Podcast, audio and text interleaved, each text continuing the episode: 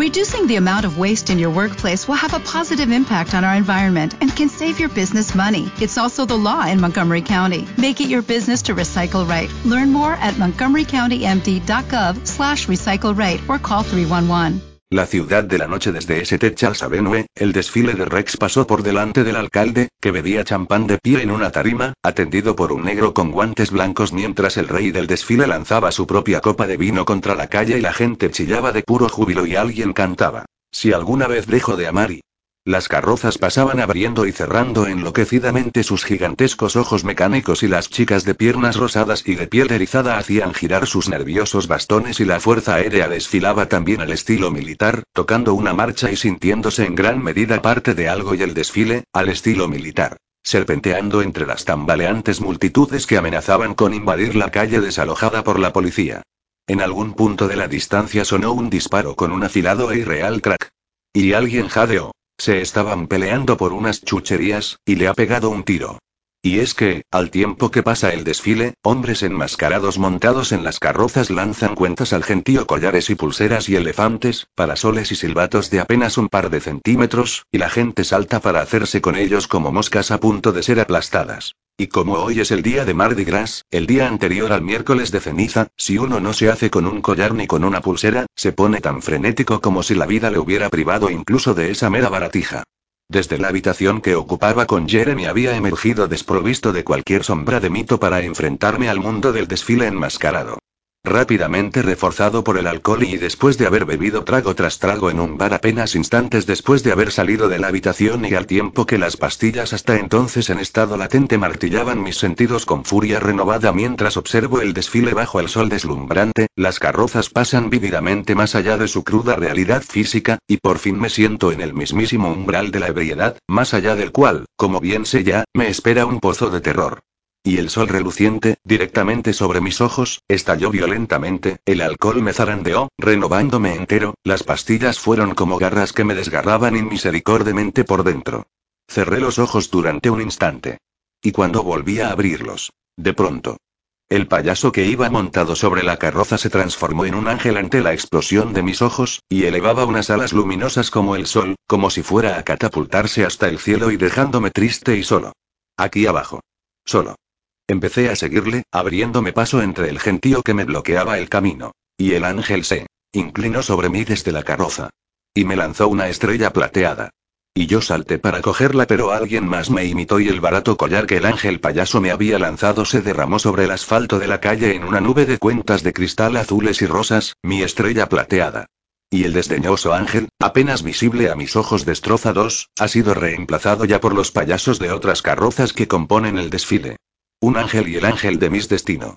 El ángel enojado que asume el papel del lanzador en el juego infantil de las estatuas. Aquí para condenar a todos a dedicarse hasta la eternidad a hacer las mismas cosas una y otra vez, cargando con nuestra conciencia inmensamente culpable por todo lo hecho y por qué tuvimos que hacerlo. O quizá, y lo que es aún más importante, por lo no hecho y porque no pudimos hacerlo y aquí para condenarnos por haber vivido nuestras vidas de la única forma que pudimos hacerlo y atrapados.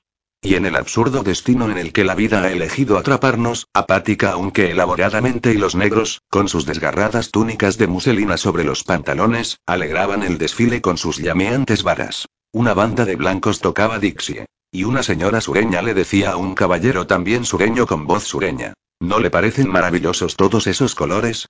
Y una mujer. Os quiero pegaditos a mí a un montón de niños concentrados en sus algodones de caramelo, ahora mismo, ¿me habéis oído? Y el desfile, como una larga columna de gigantescos gusanos, pasó hormigueando lentamente. Cabezas de dragón, cabezas de payasos, cabezas de monstruos. Todos ellos con unos enormes ojos giratorios. Todos ellos ocupados por los tristes y dementes payasos que no dejaban de lanzar sus cuentas de cristal. Surcando las calles misteriosamente como una flota de barcos navegando sobre la superficie de mi mente. Tuve entonces la sensación de encontrarme en el mismísimo infierno. Me sentí engullido por esas monstruosas apariciones. Pero antes de ser engullido, ¿será posible que esta ciudad de pesadilla arda de pronto en llamas y unas llamas provocadas por una de las antorchas que portan los serpenteantes cuerpos que no dejan de bailar y contorsionarse? Imagino las carrozas devoradas por las llamas, los payasos convertidos en ángeles, los payasos convertidos en demonios desplegando sus alas para unirse a ese vasto éxodo hacia el cielo y o hacia el infierno y o quizá hacia ninguna parte. Y al ver a la gente disfrazada riéndose decididamente, y a los esqueletos, los bufones, los caníbales, los vampiros, las muñecas de trapo, las brujas, los hombres y mujeres leopardo, imaginé de pronto el fuego devastador barriendo la podrida ciudad. La gente chilla. Intenta escapar. Huir del holocausto. Y atrapados. Y imagino los restos de las verjas de hierro forjado, las cucarachas de la ciudad escapando de sus húmedos agujeros, los balcones viniéndose abajo, crash. Los muros desconchados de la catedral derrumbándose sobre la calle y la purificación. Presa de una más que evidente sed de venganza, me aferro a la visión de ese terrible fuego apocalíptico. Pero el desfile sigue su serpenteante curso. Chiquillos con extraños sombreros se escabullen a la carrera como ratones perdidos y en un laberinto. El desfile. La caravana. El oscuro ritual enmascarado. Los payasos pasando enmudecidos, lanzando cuentas de cristal. Una pantomima de la vida misma. Después, recordaré a Royal, la mujer de la peluca pelirroja con la ajustada falda de color menta se inclinó sobre el indio rubio y semidesnudo cubierto de colorete y susurró. Fóllame, cariño, por favor. Y allí mismo, el creciente gentío del desfile, desatado durante toda la tarde, ha sido empujado hacia el barrio. Y los chicos merodean por Jackson Square observando impacientes a los turistas, ansiosos a su vez por hacer cola ansiosamente para tomarse un café y unos donuts en el mercado francés mientras María Antonieta y Robin Hood buscan refugio en la catedral, perseguidos por una banda de caníbales que más tarde serán pasto de las llamas mientras la hermosa tarzana de grandes huesos posaba para las cámaras de los telediarios con sus uñas pintadas de escarlata y mientras, abatida, en Pirates Alley, la visión más triste que he visto jamás, Scarlett O'Hara, Miss Angel, con la falda de vuelo levantada y dejando a la vista unas velludas piernas de hombre y borracha, borracha hasta decir basta y frenética, y perdida, y sola, y triste y desesperada y le gritaba a nadie en particular. Tara ha sido pasto de las llamas. Y no tengo dinero para pagar los impuestos. Y a fin de escapar a ese triste, tristísimo espectáculo, pienso. Si cojo el metro, estaré en Times Square dentro de Times Square, Pershing Square, la playa de hormigón de Chicago y los anfiteatros de los cines, los oscuros parques donde se sale a cazar. Fundiéndose ante mis ojos en una única ciudad y sí, si cojo el metro, estaré en la calle 42 o en Bryant Park, o en las escaleras de la biblioteca, esperando al señor King o en el parque de Chicago, también esperando yo si hago autostop en esta calle, muy pronto llegaré a Hollywood Boulevard, que estará iluminado como una inmensa serpiente eléctrica y allí encontraré allí me acechan los rostros fantasmagóricos, las palabras fantasmagóricas, las habitaciones fantasmagóricas. Ciudades unidas por ese vacío emocional, fundiéndose con la ciudad oscura y dibujando una llanura de vasta extensión, la ciudad de la noche del alma.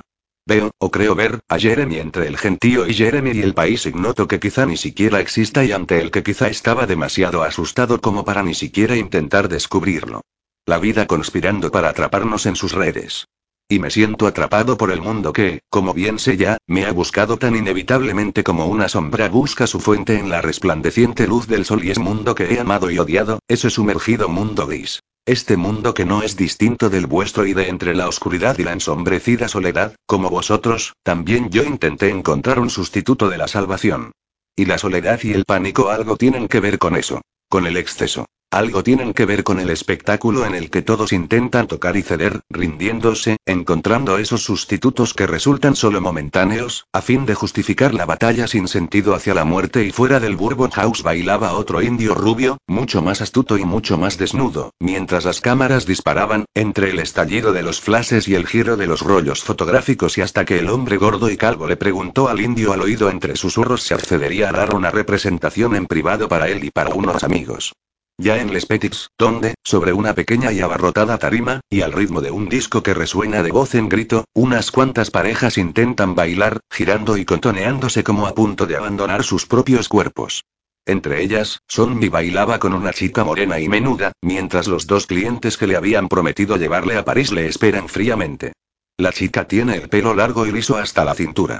Cuando se agacha, arqueando los muslos hacia él, barre con el pelo el suelo a su espalda. Son mi gira delante de ella. Macho y hembra moviéndose sin tocarse, simplemente ejecutando los distantes embates del sexo, como pretendiendo ver cuán cerca pueden llegar a estar el uno del otro sin tocarse. Dejándose llevar hasta ese limbo en el que la música salvaje se convierte en la expresión de la vida. Y Sonmi se mete las manos en los bolsillos y arquea sensualmente la espalda como la de un gato y el pelo le tapa los ojos. Y bailaba presa de tal frenesí, de tal abandono, que las demás parejas abandonaron la pista, le rodearon, a él y a la chica, claro está, y muy pronto hasta la propia chica se hizo a un lado, superflua, mientras Sonny sigue bailando a solas como con una pareja imaginaria. El mundo. Parecía de pronto encarnar a toda nuestra desafiante juventud y desesperado por saltar de la jaula, desafiando en vano al mundo con esa danza giratoria. En el calor del enfebrecido baile, se abre de golpe la camisa, se la quita, hace girar su mano en el aire como si agitara una cuerda, y gritó: ¡Yo! Y siguió bailando sin la camisa, con el pecho reluciente de sudor y la muchedumbre aplaude mientras él sigue ejecutando los giros sexuales. Solo. Me voy de allí enseguida y me dejo arrastrar por los ríos de gente que abarrotan las calles y actores con sus túnicas blancas procedentes del desfile. Las lanzas y los cascos emplumados atrapan la luz. Los diablos bailan con los ángeles. Las faldas se abren, invitando y el cielo invernal de ese amarillo polvoriento. Cuerpos cincelados. Rostros de lentejuelas. La ciudad olvidada por el cariño. Nueva Orleans. El desfile de como y el último desfile de Mardi Gras y un estridente funeral y me sentí entonces como si estuviera preso en una jaula de cristal, mirando al exterior y aislado del mundo, que podía verme y al que también yo podía ver y pero que no podía oírme. Encerrado ahí dentro, lejos de los millones de personas. Y cada uno de esos millones de personas está a su vez separado de los demás dentro de su propia cámara acristalada y de pronto el diablo se abalanzó sobre mí. Vestido de rojo, con unos largos cuernos negros. Abre los brazos para envolverme en su capa de alas de murciélago. Y me lanzo hacia él, ansioso por sentirme reclamado, y él cierra sus ondulantes alas sobre mí y libre ya de su abrazo, echó una mirada a las fantasmagóricas agujas de la catedral. Subiré a ese cielo inexistente. Y ahora, en el Cindis, un hombre me manosea al tiempo que hace lo propio con alguien más y por todas partes se ven las manos buscando y mientras la mismísima Cindy, entre las ondulantes sacudidas de sus amasijos de frenética y temblorosa carne, se mueve vigilante y nerviosa, sin dejar de suspirar. Por favor, por favor, por favor, chicos. Portaos bien. De nuevo en la calle, reconocí a la marica rechoncha que se lo había montado conmigo durante mi primer día en Nueva Orleans. Es un escolar pecoso que lleva una pigoleta en la mano.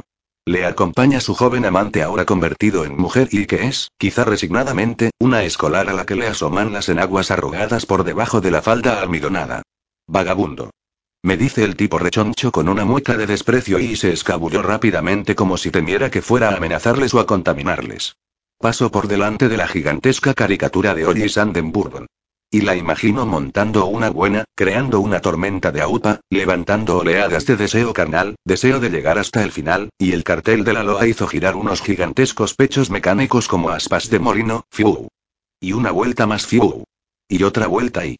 Miro a mi alrededor intentando encontrar Burlesque Street de Los Ángeles y con lo que me encuentro es con la orgía disfrazada de Mardi Gras. Amante.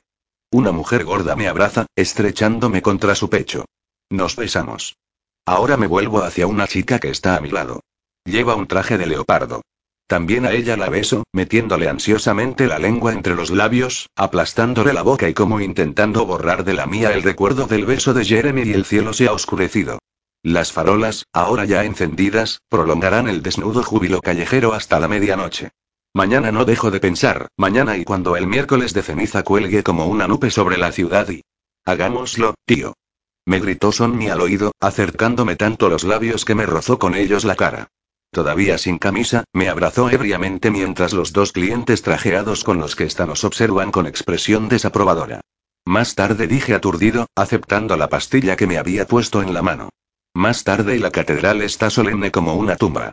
Y pienso, atontado. Dave y el hombre de la playa, ahora en algún rincón de esta ciudad y Lance, Pete, el señor King y mis destino. Skipper y Jeremy. Cada uno a su modo y cada uno a su modo qué? Y Bárbara. Y también Joko, a su manera y qué. Nada, pensé. Nada. Dije a voz en grito mientras veo fundirse un rostro con el rostro que le acecha. Cielo dijo Orina, tienes la cabeza perdida. ¿Qué te has estado metiendo? Toma. Tengo algo que te serenará. Me pasa una extraña pastilla que tiene todo el aspecto de una uva pasa. No hay nada igual, cielo. Espera y verás. Me la meto en la boca y vuelvo a lanzarme a la multitud. A pesar de que el cielo tachonado de estrellas está totalmente despejado, como deseoso de revelar la ciudad, desnuda, a la visión de los cielos, espero que de pronto empiece a nevar. Una capa de nieve que cubra esta ciudad y sofoque con ella los llamativos colores y la edad de hielo del corazón y pero rápidamente me olvido de eso, me olvido de la nieve que purificará esta ciudad y instantes más tarde, en el patio del Rocking Times, vi a Katy. Todavía en compañía de Joko, como si él pudiera protegerla de algo que la ensombreciera, Katy sonríe sin dejar de mirar al gentío. Maldita sea, estoy a punto de gritarle. No sonrías, no te rías. Quiero decirle. Llora, Katy. Pero su sonrisa es permanente y Katy parece cernerse sobre el gentío y una luminosa aparición. Quizá divertida por la conciencia de sí misma y la conciencia de saberse doblemente condenada. Por el sexo y la muerte inciertos, permanentemente acechantes en un desmayo que pondrá fin, en su mismísima juventud, incluso a su desafío al desdeñoso mundo que malbarató su sexo y que estampó en su rostro una belleza imposible.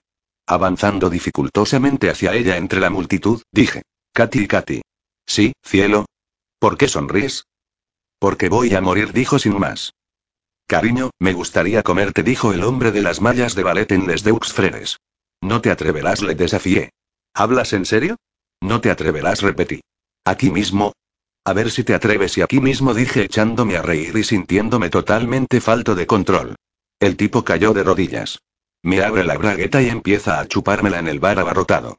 Y los clientes empezaron a desafiarse entre sí, y un jovencito que llevaba tan solo un bikini de rayas se bajó la braga hasta las rodillas y se quedó ahí esperando, e inmediatamente hubo alguien pegándose a él por detrás y alguien agachándose delante de él. Me apoyé aturdido contra la barra y bajé la mirada hacia la cabeza bamboleante que tenía entre las piernas.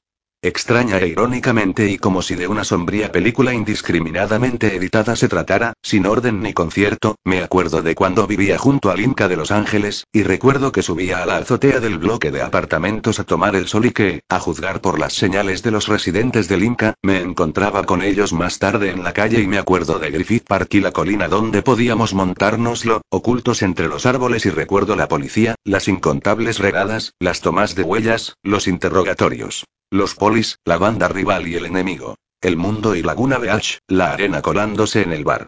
Lance y apostado en un acantilado y recuerdo también un cielo de Texas y recuerdo una fiesta con tres de nosotros puestos de marihuana, encerrados en el baño, y recuerdo también los indiscriminados compañeros de juerga, después, en el jardín y recuerdo a un hombre que ligó conmigo en el boulevard y que me pagó para que le dijera lo que habían hecho los otros tíos con los que había estado. Y, mientras me escuchaba, intentaba ocultar el hecho de que se la estaba cascando y ese cielo recordado de una infancia en una variada escala de grises y recuerdo un baño de vapor y los cuerpos desnudos deambulando hambrientos por los pasillos, las repentinas entradas y salidas de los minúsculos cubículos. Y, en la gris fosforescencia, como cuerpos sin nombre en una morgue y pienso en el cementerio de San Luis de esta ciudad, en las tumbas desnudas sobre el suelo a la espera y el viento había barrido ese cielo, trayendo consigo una nube acerada y pienso en la playa de Chicago, desierta salvo por las sombras masculinas abrazadas a las frías paredes.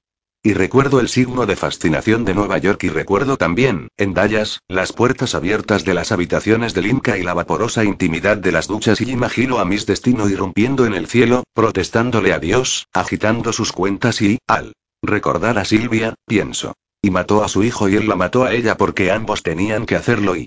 Y recuerdo. Desde esa ventana, durante la tormenta de viento que vuelve a soplar en mi mente, veía un árbol que se doblaba con el viento y algo buscado, su plenitud apuntada por el hecho de que el corazón la anhela y aunque es algo que permanecerá inencontrado. Inencontrado. Y el corazón se debilita y se resiste incluso a la esperanza. Ir a la noche anterior al miércoles de ceniza y por toda la ciudad y me acordé de alguien que nos había seguido, a mí y a mi acompañante, hasta un apartamento, y más tarde miré por la ventana y vi al hombre que nos había seguido allí esperando, mirando desolado hacia donde estábamos con las manos en los bolsillos y por fin, el viento había azotado el árbol con toda su furia, arrancándole las ramas, a las que ya asomaban los primeros atisbos de la primavera y el crepúsculo se elevaba desde el horizonte naranja, haciendo un hueco en mi mente. Pozos de recuerdos se revuelven. Recordando y esto. Una vez, mientras caminaba por Hollywood Boulevard una tarde, vi salir a una mujer del Cres. Una anciana estrafalaria con aspecto de gitana, como una fugitiva de un decorado de cine. Era morena e iba estridentemente maquillada y llevaba unos pendientes caleidoscópicos y una bufanda roja y naranja sobre su largo pelo negro y falda ancha azul, blusa escotada y una anciana frenética de ojos dementes y ardientes, y, al salir a la luminosa calle de Hollywood, esa vieja y ostentosa mujer dio comienzo a una serie de extraños gestos repetidos. Su mano derecha se elevaba frenética sobre los ojos, como en un intento por apartar un horrible espectáculo de su vista.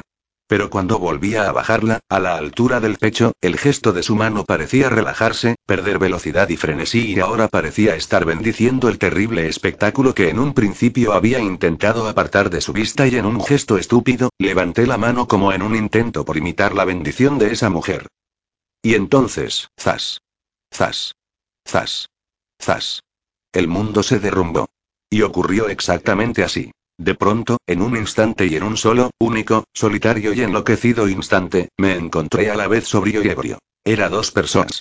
Y el sobrio miraba al ebrio, y resulta aterrador verte tan deshecho y asustado. Sobría y claramente me vi borracho y borracho digno de todos esos días y noches de decidida sobriedad. Y me vi inclinado y vomitando en el baño del The Rocking Times. Y supe que estaba ocurriendo, que el mundo de la noche se estaba derrumbando y porque el terror de Toda una vida puede quedar contenido en un inexplicable momento. ¿Y por qué es momento? No lo sé. Pero fue entonces. Fue entonces cuando el mundo feo y torturado giró. Fue entonces cuando un perímetro de negro rodeó la zona de mi visión, cerrándose rápida, pesada y sombríamente. Y fue entonces cuando mi yo sobrio vio a mi yo ebrio tambalearse y caer al suelo. Y sentí sofocarse la risa ebria como el algodón en mi boca. Es miércoles de ceniza. Estoy en las calles. Ya solo quedan algunas almas desperdigadas, algunas frentes emborronadas con cenizas. La ciudad está envuelta en un extraño silencio. Ya es última hora de la noche. Los demonios, los payasos se han marchado. Tras el sofocante desmayo, recuerdo, aunque solo veladamente, como si me hubieran frotado la mente con un borrador imperfecto, haberme acostado en el camastro del cuarto trasero del bar cerrado de Silvia al que habíamos llevado a Sonny aquella tarde. Cuando me marché todavía había otros durmiendo a mi alrededor. Recuerdo haber recorrido las calles de la ciudad en cuaresma, lejos del barrio. Demasiado cansado para seguir andando, entro en un cine nocturno de sesión continua. El aire en el interior está excesivamente caliente. Los despojos duermen en el suelo. Me dejo caer en un asiento de madera. Unas filas más allá, veo a Sonny, abatidamente dormido. Solo. Los dos clientes ya no están con él. Cierro los ojos. Intento dormir, pero no puedo. Y es que, cuando cierro los ojos, esa recurrente pesadilla que había tenido cuando era apenas un niño vuelve una y otra vez. Y me veo aplastado por piedras de madera sobre las que hay un velo fino y delicado. Intento apartarlas. Pero cuando abro los ojos las piedras siguen aplastándome y el velo se funde como la cera sobre mi rostro. Por fin desapareció. Llega el sueño y no es esa lenta entrada en un estado de momentáneo abandono del ser. No. Fue como si durante un buen rato me debatiera por abrir una enorme puerta trasera y tras la cual me encierra por fin el sueño. De pronto, totalmente despierto, abrí los ojos. Vi tres cucarachas subiéndome por el brazo. Y en la parpadeante luz de la película, bajé los ojos para ver a un hombre de cuclillas delante de mí, con sus ávidas y calientes manos en mis piernas y sus labios húmedos pegados a la abertura de mis pantalones. La primera iglesia a la que telefoné fue la de San Patricio. No puedo verte, dijo el cura hasta mañana por la mañana. Ahora estamos. Cerrados. Y colgó. Llamé a la Catedral de San Luis. No puedo verte, por supuesto que no, recibo esta clase de llamadas constantemente. Una tercera. Y dije apresuradamente. No me cuelgue, padre. Tengo que hablar con alguien.